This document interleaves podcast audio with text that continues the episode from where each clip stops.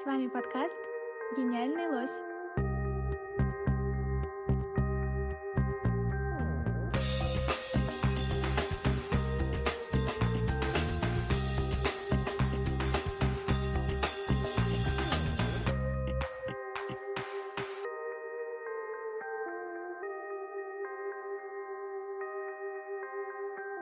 Всем привет!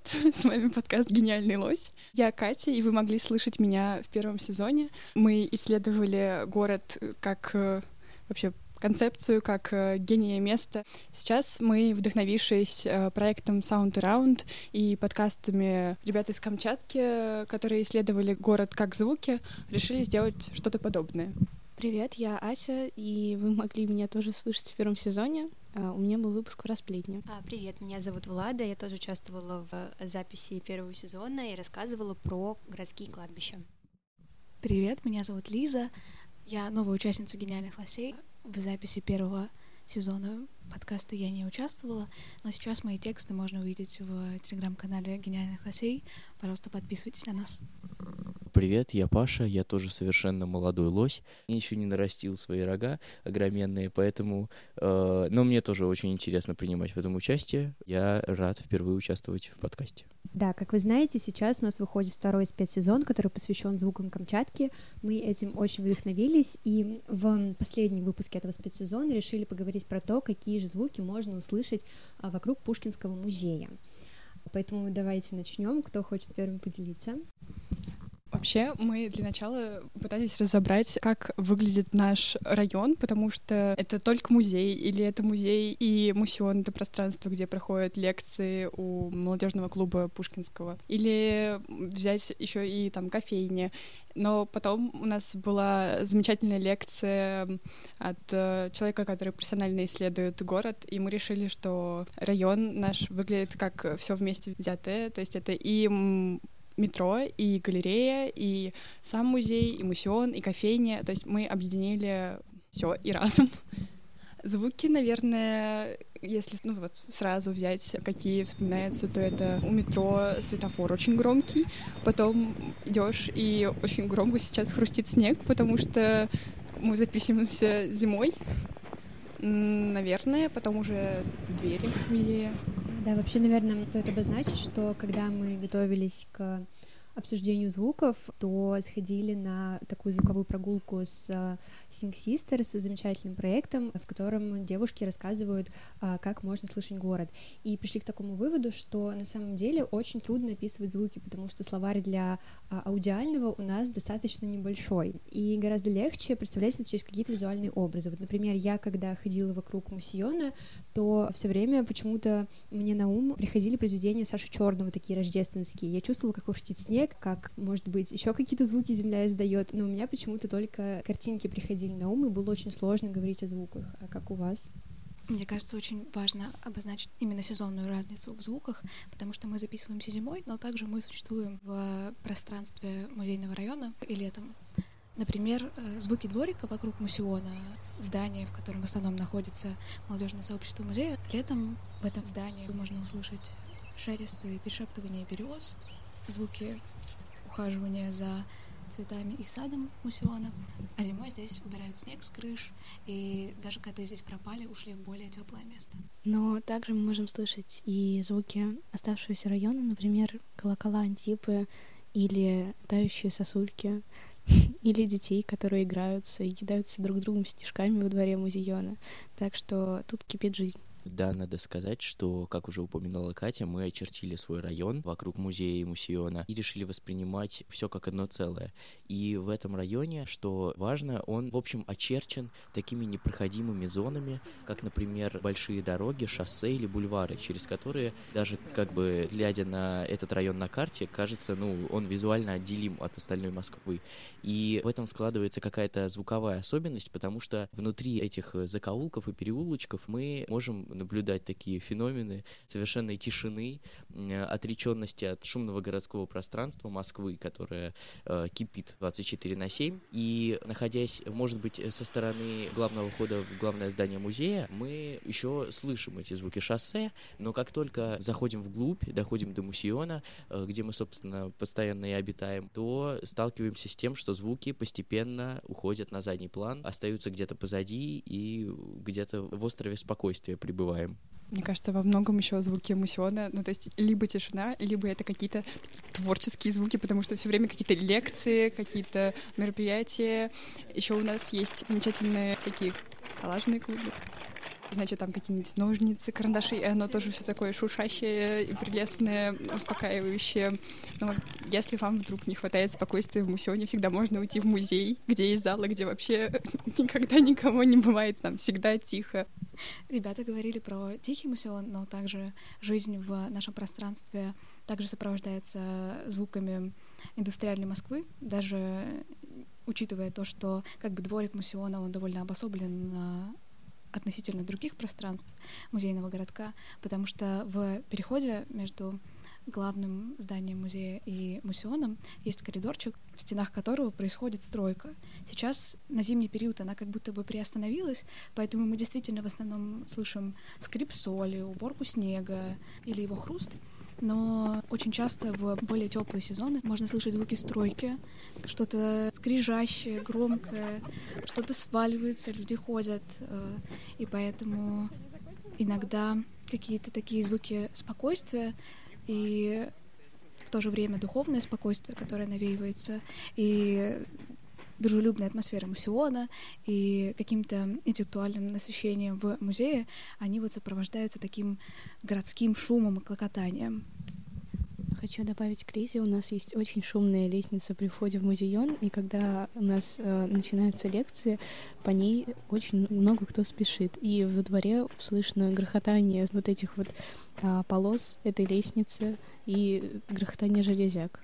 Тяга к знанию про тягу знаний я все-таки скажу про то, что в музее очень прелестно звучат экскурсии, даже если ты их сам не участник и не слушаешь, но все равно проходя мимо вот эти множество восхищенных каких-то возгласов, особенно детские экскурсии, интересно наблюдать, как они проходят. И, конечно, ну это главная любовь всех, вся это египетский зал, где, о боже, какая мумия! вот это все. Но, несомненно, никогда не меняется. Это такое спокойствие в постоянстве. Да, кстати, очень интересно, что в музее автоматически устанавливается такой негласный закон тишины. То есть все сразу начинают говорить тише. И это очень интересно замечать на семинарских занятиях. А, я студентка направления истории искусств, и когда у нас в Пушкинском музее проходят семинары, постоянно мы с преподавателями, семинаристами собираемся вокруг какого-то экспоната и начинаем говорить достаточно тихо. И это очень интересно, потому что мы просто стараемся не мешать другим посетителям, но при этом сами иногда настолько тихо говорим, что нам трудно слышать друг друга. И это вечный наш мем. Очень иногда бывает вот так вот непросто с этой тишиной в музее работать. Мне кажется, что если в музее все стараются соблюдать вот этот негласный закон тишины, то в мусионе этого закона нет. Кому-то это нравится, кому-то нет. Иногда сложно соблюдать какую-то дисциплину, когда здесь проходят лекции, и ты встретил какого-нибудь друга, у вас есть э, тема, которую вы экзальтированно обсуждаете, но вы находитесь в холле мусиона, а за соседней дверью уже находится лекция. Поэтому такие законы иногда мешают учебной деятельности.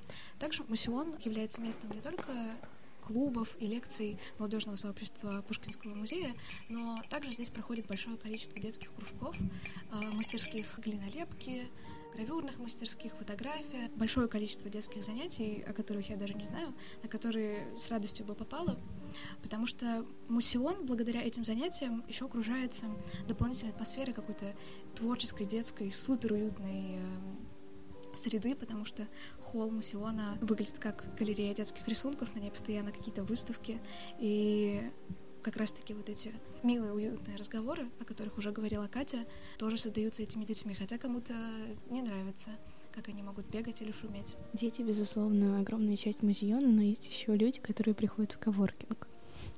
И когда люди приходят в коворкинг, в холле становится абсолютно пусто, и все затихают. И ты не смеешь двинуть стул, тебе кажется, что ты слишком громок. Поэтому музеон — это про совмещение вот этой тишины и детского смеха. Вообще мы уже сказали и про музей, и про мусион, и про стройку, и про детей, и про что только мы не обсудили, но вообще очень много происходит того, что там и дети выходят с каких-то занятий и идут в кофейню, и мы выходим с лекции и идем в кофейню, и какое-то оно иногда бывает центрообразующее место, и встречи в ближайшей кофейне, это что-то обязательное. Еще иногда это сопровождается довольно громким звуком колоколов, потому что вокруг много церквей неудивительно. Это Москва. Тут либо метро, либо церкви. В общем, можно услышать звуки кофемашины и также боязно отодвигать э, стулья, потому что кажется, что иногда в кофейне все протихает, когда нет колоколов. Зато есть люди, которые двигают стулья. Колокола также нарушают тишину музейных офисных работников. У нас также в Мусионе имеется собственная библиотека. Недавно я сидела в ней на втором этаже, и вот тишину как раз-таки разрушали звуки уборки снега с крыши, и офисные работники радостно обсуждали, наконец-то у нас собирается снег с крыши а то сосульки ломают там подоконники. И одновременно ты читаешь книги по искусству и слышишь звон колоколов. Я считаю это замечательно, особенно когда это сопровождает выход с музейного семинара, потому что э, твоя голова наполнена светлыми мыслями об искусстве, ты выходишь, слышишь звон колоколов, и весь такой одухотворенный. Если вернуться к атмосфере, к звуковой атмосфере в музее, то, как уже сказали и Влада, и Катя, там действительно много экскурсий, это раз, и люди э, боятся немножечко говорить, ну, не боятся, это просто заведено дисциплиной, там соблюдается такое правило тишины. И в комплексе двух этих факторов мы получаем такой интересный вывод, что в музее гул, весь буквально, каждый человек, которого вы слышите в музее, скорее всего, говорит об искусстве, потому что о чем еще можно говорить в музее? Большая часть звуков издают, конечно, экскурсии, какие-то лекции, возможно, семинары, и э, в связи с этим они наслаиваются друг на друга, и находясь в музее просто, по отдельности, без какого-то звукового насыщения, ты слышишь гул. И э, как московский житель, возможно, скорее всего, ты привыкаешь к этому гулу, потому что, ну, гул — это часть жизни каждого москвича, а, так или иначе. И тебе кажется, ну, что думать про этот гул, как, как его разобрать на звуки, зачем, если он преследует тебя каждый день. Но если заняться такой медитативной практикой и начать э, думать, из чего этот гул состоит, то ты поймешь, что там несколько лекций, э, несколько экскурсий, несколько очень важных разговоров, которые должны вообще-то сопровождать тебя в походе в музей. Они друг на друга наложились и в итоге потеряли полный свой смысл, э, становясь просто белым шумом. И это тоже такой интересный эффект, шум музейной толпы, когда кажется, что это просто толпа, а на самом деле это толпа культурных интеллектуалов Москвы. Мы когда э, задумывались о звуках, которые нас окружают, когда вот мы находимся в музейном районе, то почему-то удивительно стало, что в музее при всем там тишине или наоборот какому-то обсуждению толпы чего-то, то есть вообще-то еще звук э, замечательных шагов по каменной лестнице. Он такой четкий и э, резкий, как-то он отличается э, своим темпом, наверное. Э, и еще был странный звук в исследовании музея. Это поворачивание ключей э, в шкафчиков, когда ты кладешь вещи на хранение, потому что он тоже как-то очень скрипит, скрежечет, и что-то такое странное происходит, и совершенно неподходящее, наверное, для музея, который должен успокаивать. Да, вот, кстати, добавить к шкафчикам, а, вот эта зона, где шкафчики находятся, это зона раздевалки, и каждый раз, когда туда приходишь на очередной семинар, ну или даже просто приходишь, очень часто часто там проводятся детские экскурсии, тебе кажется, что ты попал в детский сад, потому что все шумят, кричат там, Ваня, ты куда побежал, давай вставай обратно в, значит, в строй, и это так интересно, потому что ощущение мест, где очень много детей находится, и ощущение места, где собраны замечательные произведения искусства, а, оно совмещается, и ты мягко вот из этой раздевалки с этими детьми кричащими, шумящими переходишь в место, где находятся и, и картины, и статуи. Это очень интересно. Может быть, как раз в этом факторе и реализовывается идея Цветаевского музея о том, что это музей для молодых, иногда для очень молодых, прям в крайней степени молодых, а, и то, что туда водят детей, это, по-моему, ну, прям продолжение традиции, а, и очень здорово видеть, как э, вообще-то Пушкинский музей, он как бы является просто чуть ли не главным музеем страны и уже должен прийти к какому-то более общему своему значению, нежели музей для студентов. Но в итоге оказывается, что это все равно какое-то образовательное, самообразовательное учреждение, если так можно сказать, куда ты э, приходишь по собственному, а иногда не очень по собственному желанию, но всегда наслаждаешься искусством в начале своей жизни. То есть мы пришли к выводу, что в музее в основном царят звуки культурного воспитания и становления человека. Очень хороший, очень глубокий вывод. Я думаю, еще можно сказать, что, да, подводя, наверное, уже итоги, а, что, как вот вы могли услышать, мы достаточно, ну, как бы долго не обдумывая, называли все эти звуки, которые нас окружают. И на самом деле мы призываем вас попробовать немножко разобрать, из каких звуков состоит ваш день, какие звуки окружают места, в которые вы часто ходите, потому что они настолько для нас естественны, что мы очень часто об этом не задумываемся. Но если представить, что они как-то вот исчезнут из нашей жизни, то на самом деле уйдет очень важная часть атмосферы мест, в которые мы привыкли ходить. Поэтому слушайте город вокруг себя, слушайте свои любимые места. С вами были гениальные лоси. Услышимся. Мы в музее не хлопаем, мы в музее переставляем ладошки. Подписывайтесь на канал. Присылайте ваши звуки города. Всем пока.